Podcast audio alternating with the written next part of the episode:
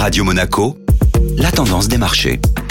Et la tendance des marchés avec Société Générale Private Banking. Bonjour Laura Guial. Bonjour Benjamin. Petite forme pour les marchés européens ce lundi. Un secteur a pourtant tiré son épingle du jeu. L'indice des 600 valeurs européennes a clôturé en légère hausse de 0,3%. C'est le secteur du transport et des loisirs qui signe la meilleure progression, tirée notamment par le titre Ryanair qui bondit de près de 4%. La compagnie a publié le plus gros bénéfice de son histoire à 1,3 milliard d'euros face à un bénéfice négatif un an plus tôt. Ryanair a précisé s'attendre à croître fortement en période de récession car les consommateurs n'arrêteront pas de voler, mais ils deviendront plus sensibles au prix. Le secteur compense d'ailleurs la baisse des groupes de luxe après la réaffirmation en Chine de la poursuite de la stratégie zéro Covid. Les valeurs LVMH et Hermès cèdent respectivement 1,5% et 0,6% en raison de leur exposition à la Chine. À quoi devons-nous nous attendre cette semaine? La semaine sera rythmée principalement par les élections de mi-mandat aux États-Unis et le chiffre très attendu de l'inflation américaine qui sera publié jeudi. Sans oublier la poursuite des publications de résultats avec des mastodontes comme Walt Disney, Wine Resort et Ralph Lauren.